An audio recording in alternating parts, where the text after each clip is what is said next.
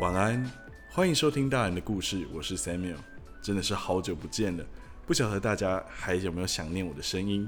那么今天我一样带来宫泽贤治的《银河铁道之夜》，希望你享受接下来的时间，晚安。第三章，家，我已经不害怕那样的黑夜了，我一定会去寻找大家真正的幸福。乔凡尼用冲的跑回小巷弄里的家，在并排的三扇门中，最左边摆了一纸空箱，里面种了紫色的甘蓝菜和芦笋，而两扇小小的窗子都拉下了遮阳布。妈妈，我回来喽，身体有没有好一点呢？乔凡尼边脱鞋边问。乔凡尼，你工作一定累坏了吧？今天的天气很凉爽。我一整天都觉得很舒服呢。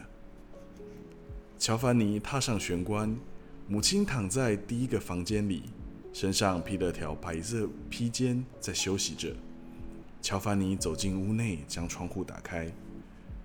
妈妈，今天我买了方糖哦，可以加在牛奶里喝。你先吃吧，我现在还不饿。妈妈，姐姐什么时候回来的？大概三点左右吧，大家帮了我很多忙呢。妈，牛奶还没有送来吗？大概还没来吧。那我去拿。我不急，没关系的。倒是你先吃点东西吧。你姐姐好像用番茄做了点什么放在那里。那我先去吃了哦。乔凡尼从窗边端起的放有番茄的盘子，然后跟面包一起狼吞虎咽的吃着。妈妈，我觉得爸爸一定很快就会回来。我也是这么想。不过，为什么你会这么认为呢？因为今天早上报纸有说啊，今年北方的鱼获量很丰富。或许。爸爸并没有出海捕鱼啊，一定有出海啦！爸爸才没有做那些会被关进监牢里的坏事。而且之前爸爸说要送给学校的巨大蟹壳和驯鹿角，到现在都还被摆在标本室里哦。六年级上课时，老师们还轮流借去教室里上课用呢。在前年的毕业旅行时，你爸爸有说过，下次要。给你带一件海獭皮的外套呢。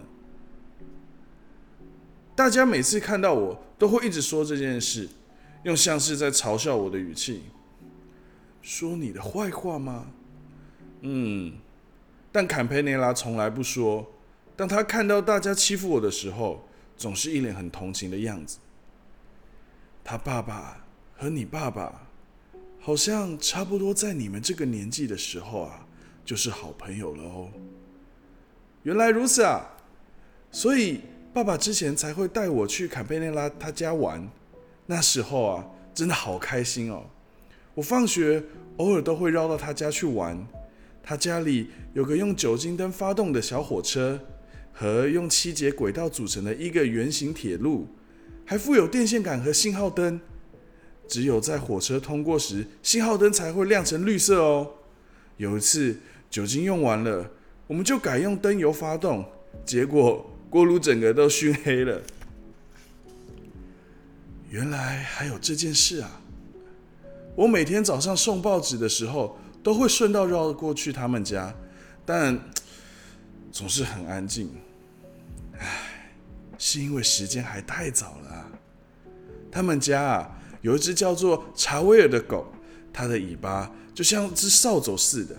每次我去，它都会靠过来撒娇，还一路跟着我到街上的转角的地方，有时候甚至会跟更远呢。今晚大家约好要到河边去放王瓜灯笼，我想那只狗狗一定会跟去的。对，今晚是银河季。嗯，我出门拿牛奶的时候要顺便绕过去看看。去玩吧。但不要跑到水里去哦。我只会待在岸边看看啊，去一小时就回来了。可以玩久一点，没关系，因为你和坎佩内拉一起，我就不会担心了。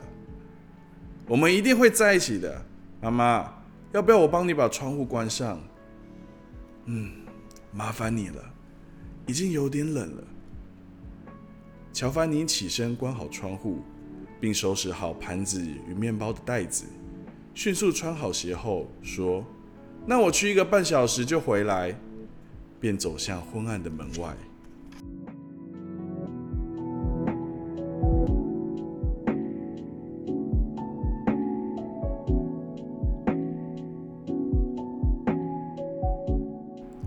第四章，半人马座庆典之夜。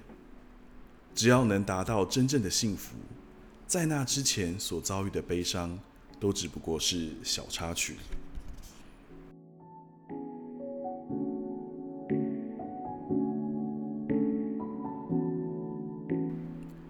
乔凡尼一脸寂寞的嘟着吹着口哨般的嘴，从两旁种满快木的漆黑坡道上走下来。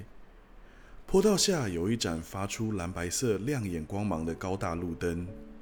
当乔凡尼越往他的方向走去，那宛如怪物般一直跟在他身后的细长模糊影子，也渐渐变得更加浓黑而清晰。抬起脚，又摆着手的往乔凡尼的身旁走去。我是一个威风凛凛的火车头，因为这里是斜坡，所以速度飞快。我现在要穿越那座街灯，看，这回我的影子变成圆规，就这样转身画了一个大圆，再回到前方来。当乔凡尼一边任思绪奔驰，一边迈开步伐穿过路灯时，白天嘲笑他的贾奈利穿着崭新的尖领衬衫，突然从路灯对面的昏暗角落冒了出来，与他擦身而过。贾奈利，你要去放王瓜灯笼吗？乔凡尼话还没说完，贾奈利就从后方冲着他大喊：“乔凡尼，你爸会带海獭皮外套回来给你哦！”乔凡尼顿时心口凉了一截，脑袋轰然作响：“你你这什么意思啊，贾奈利？”他大声吼了回去，但贾奈利却已走进对面一床种有快树的房子里。我什么都没有做，为什么贾耐利要对我说那些话？也不想想自己跑起步来像只老鼠一样。我根本什么也没做，他却说那种话。贾耐利真是个笨蛋。当乔凡尼一边慌乱的思考许多事情的同时，他穿过了挂满用各种灯泡与树枝装饰的极美的街道。钟表店里点上了明亮的霓虹灯。每隔一秒钟，猫头鹰中的红宝石眼珠便会滴溜溜地转动，颜色宛如海洋的厚玻璃器皿上镶满了五光十色的宝石，仿佛星星般地缓慢旋转着。另一侧的铜制人马也徐缓地朝这边驶来，而正中央有一面用绿色芦笋叶片。装饰的圆形黑色星座盘，乔凡尼出神的望着那张星座图。虽然比白天在学校看到的那张小上许多，但只要设定好日期与时间，转动星座盘，星空便会完整地呈现在这个椭圆形的玻璃器皿中。而在中间的，一定是由上而下贯穿。宛如烟雾般萦绕着的银河，它的下方看起来则是像小爆破后弥漫着水蒸气的样子，而最后面的墙上则挂着一张巨大的星座图，将天空里所有的星座绘制成不可思议的野兽、蛇、鱼、瓶子等模样。天空里真的有蝎子和勇士吗？啊！我也好想置身其中走走。乔凡尼想着想着，就站着发愣了一下。过了一会儿，乔凡尼突然想起妈妈的牛奶，便赶紧离开了那家钟表店。即使他明显地感觉上衣肩膀的地方变得有些紧，但还是刻意挺起胸膛，使劲地摆动着手，大步走过街道。空气相当清晰，宛如清水正畅流于街道与店家之间。路灯全都用青翠的冷杉与橡树的枝叶包围着。电力公司大楼前的六棵悬铃木装饰着无数的小灯泡，宛如是人鱼所居住的国度一般。孩子们穿着还带着皱褶的新衣服，吹着星星之歌的口哨。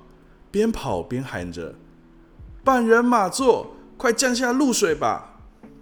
一边燃放蓝美的烟火，玩得不亦乐乎。乔凡尼不自觉地垂下头，一面思索着与那欢乐气氛截然不同的事，急急忙忙地前往牛奶店。不知不觉间，乔凡尼走到了远离大街的地方。这里有一大片耸入云梢的白杨树林。他踏入牛奶店那扇黑色的大门，站在飘着牛脂味的昏暗厨房前面。乔凡尼摘下了帽子，喊了一声“晚安”，但屋里一片寂静，似乎没有人在。晚安，不好意思。他站直了身子，又喊了一次。过了一会儿，有位上了年纪的婆婆，身体不适般，颤颤巍巍地走过来，嘴边嘀咕问他有什么事。呃，今天牛奶没送到我们家，我是来拿牛奶的。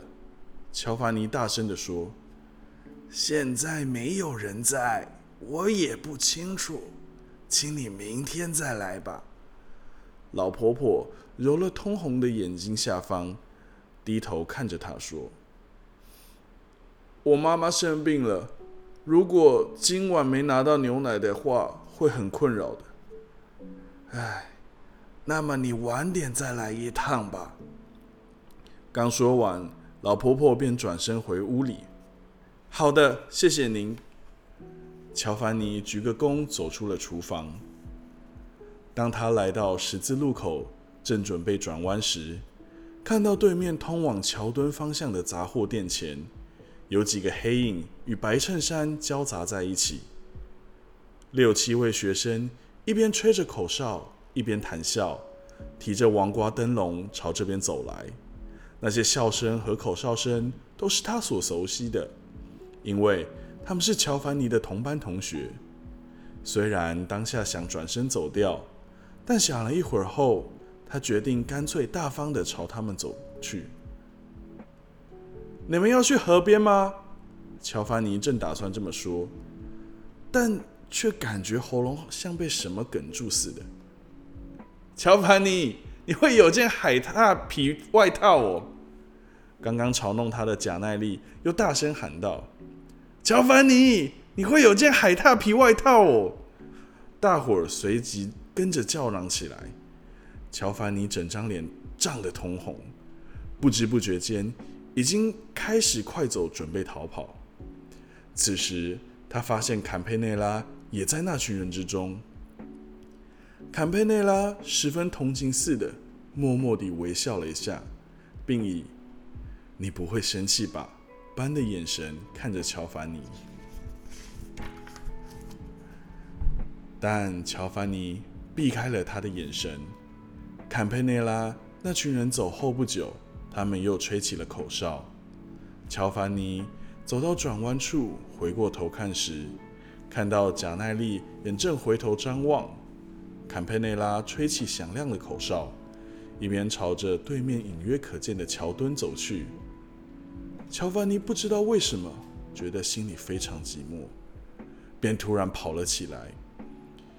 一群用手遮住耳朵。骚动个不停，还一边单脚跳跃的小朋友们，看到乔凡尼那滑稽的跑步模样，便哇哇地叫嚷起来。他大步地奔向黑暗的山丘。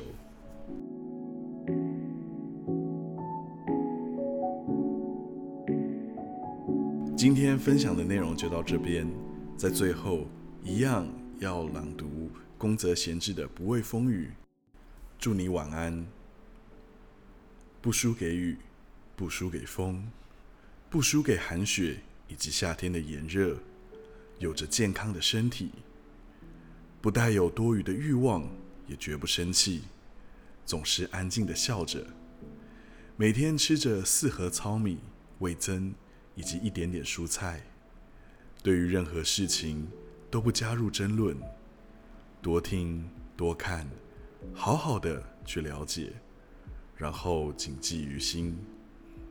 住在原野中松林荫底下的小茅草屋，东边如果有生病的孩子，就去照顾他；西边如果有疲惫的母亲，就去帮他扛稻树；南边如果有人临终，就去告诉他不要害怕；北边如果有人在吵架或是控诉。